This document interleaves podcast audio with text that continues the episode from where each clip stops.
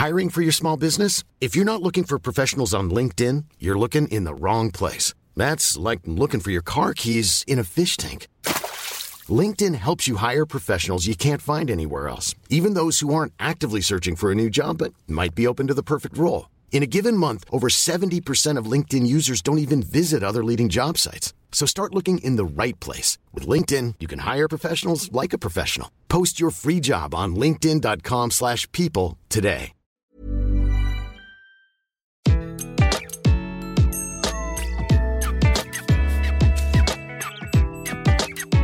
Bonjour, je suis Gaël Châtelain, bienvenue sur mon podcast Happy Work, le podcast qui va vous rendre la vie plus sympa tous les jours au travail.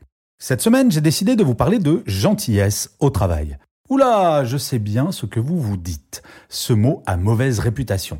Généralement, quand on dit de quelqu'un qu'il est bien gentil, ce n'est pas vraiment une qualité. Je constate sans trop de surprise que la gentillesse par opposition à la méchanceté est associée consciemment ou non au concept de loser.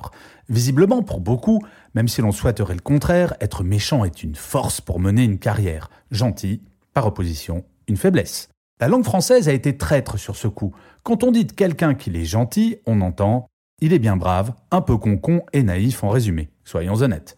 Il est également très clair que le concept de gentillesse est intimement lié dans notre inconscient à celui de toujours positif. Or, nous le savons bien, la vie quotidienne en entreprise est loin d'être toujours rose et que, souvent, des décisions difficiles sont à prendre. Eh bien, je l'affirme, un gentil sait prendre des décisions difficiles, annoncer de mauvaises nouvelles. Le tout est de ne pas confondre le fond, c'est-à-dire la décision, qui sera la même pour le gentil et le méchant, de la forme qui va différer grandement. Je vais essayer de vous expliquer en quoi la gentillesse n'est pas incompatible avec le business ou le monde de l'entreprise. Pour ce faire, nous allons détailler quelques situations parfois compliquées et montrer la différence entre le gentil, le méchant, que nous appellerons le Bob, et le naïf incompétent, qui se situe entre les deux. Le naïf incompétent aimerait être gentil, mais il ne sait pas comment faire et devient méchant par omission. La première situation que je souhaite évoquer, c'est annoncer à un collaborateur qu'il n'a pas d'augmentation. Voilà, pas facile ça. Bob, le méchant manager, ne dit rien, bien sûr. Au mieux, il envoie un mail bien froid, limite administratif, annonçant la nouvelle. Bob ne prête aucune attention à son collaborateur. Bob estime que si un collaborateur n'a pas d'augmentation, c'est qu'il l'a bien mérité. Il ne se sent en rien responsable et ne va surtout pas chercher à faire progresser son collaborateur qui, à ses yeux, est forcément incompétent, pour ne pas dire idiot. Pour résumer, Bob s'en fout. Le naïf incompétent, lui, explique à son collaborateur que ce n'est pas de sa faute s'il n'a pas été augmenté. Ben non, Forcément, c'est la faute à l'entreprise qui est radine ou à son propre manager qui a fait les arbitrages. Oula, lui, c'est un vrai méchant. Dans le pire des cas, il va promettre que c'est sur l'année prochaine, tu seras augmenté. Le naïf incompétent pense être gentil, mais en fait, c'est juste un lâche. Le gentil, lui, annonce en face à face que le collaborateur n'est pas augmenté et lui explique de façon très claire pourquoi. Mais cela ne s'arrête pas là. Le gentil lui explique comment, à l'avenir, il pourrait être augmenté, sans pour autant faire de promesses le gentil assume totalement ses choix et peut les justifier. La deuxième situation, c'est annoncer à un collaborateur qu'il est licencié. C'est probablement la situation la plus complexe que j'ai eu à vivre lorsque j'étais manager. Bob, le méchant manager, a une solution assez simple et efficace pour traiter la question.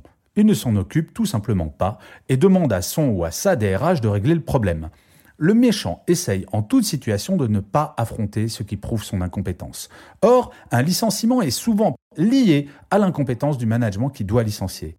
Je sais, c'est un petit peu provocateur de dire cela, et je sais bien qu'il y a des exceptions.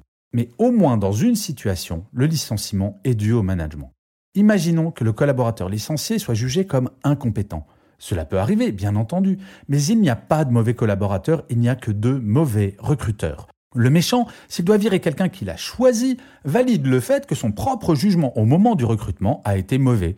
C'est lui qui devrait être viré. Le naïf incompétent, lui, utilise sa méthode préférée. Il compatit avec son collaborateur en pensant être gentil et utilise des phrases du type ⁇ Tu sais, je me suis battu pour que tu restes. Si ça ne tenait qu'à moi, tu serais resté. ⁇ Il est, une fois de plus, lâche et ça n'aide en rien la personne qui se fait licencier.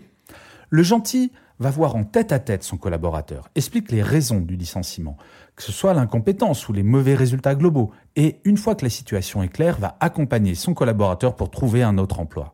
Si l'entreprise en a les moyens, cela peut passer par un cabinet d'outplacement, mais à minima, le gentil expliquera à son collaborateur qu'il ne sera pas un obstacle à sa recherche d'emploi. Ce n'est pas parce que l'on ne fait pas l'affaire dans un travail que l'on est mauvais pour tout. Et ça, le gentil le sait bien. En rien, le gentil va culpabiliser la personne licenciée, mais essayer de la faire progresser. La troisième et dernière situation, c'est gérer un conflit entre deux collaborateurs. Bob, le méchant, ne s'intéresse pas au petit peuple. Tel le prince qui regarde ses gueux s'étriper pour un bout de pain, Bob n'intervient jamais dans un conflit qui ne le concerne pas directement.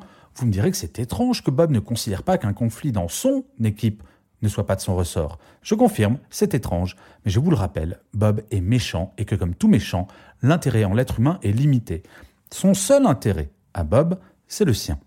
Le naïf incompétent est intéressant dans ce genre de situation. Il sent bien, intuitivement, qu'il devrait intervenir.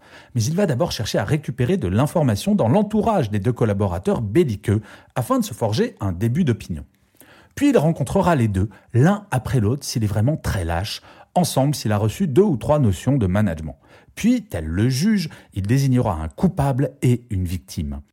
Le naïf aura réussi l'exploit de transformer un conflit ouvert en conflit larvé entre une personne frustrée d'avoir été mise à l'amende et une personne qui se croira autorisée par son boss à ne rien écouter.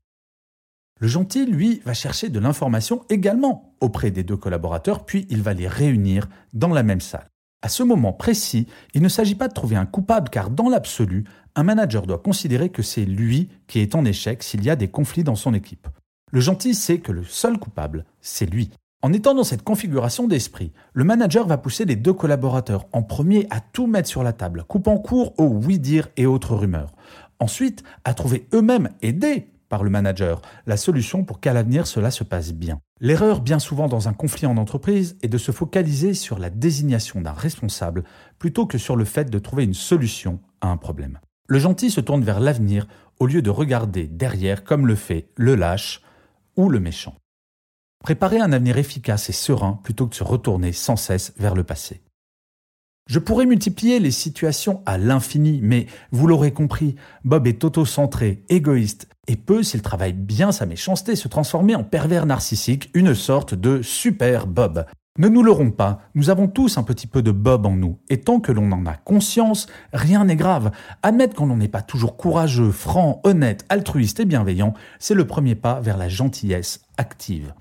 À mon sens, la gentillesse est le stade ultime de la bienveillance. Agir avec bienveillance en entreprise est selon moi un impératif absolu. Être gentil suppose d'ajouter à cette bienveillance une notion d'engagement quasiment moral avec les gens que l'on côtoie. Pas simple, mais ça vaut le coup d'essayer, croyez-moi.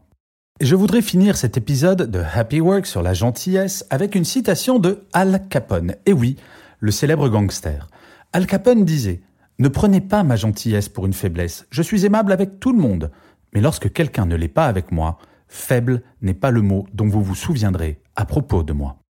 Je vous remercie d'avoir écouté cet épisode de Happy Work. Je vous dis à la semaine prochaine et d'ici là, prenez soin de vous. Hey, it's Danny Pellegrino from Everything Iconic. Ready to upgrade your style game without blowing your budget? Check out Quince. They've got all the good stuff, shirts and polos, activewear and fine leather goods all at 50 to 80% less than other high-end brands. And the best part? They're all about safe, ethical, and responsible manufacturing. Get that luxury vibe without the luxury price tag. Hit up quince.com slash upgrade for free shipping and 365-day returns on your next order. That's quince.com slash upgrade.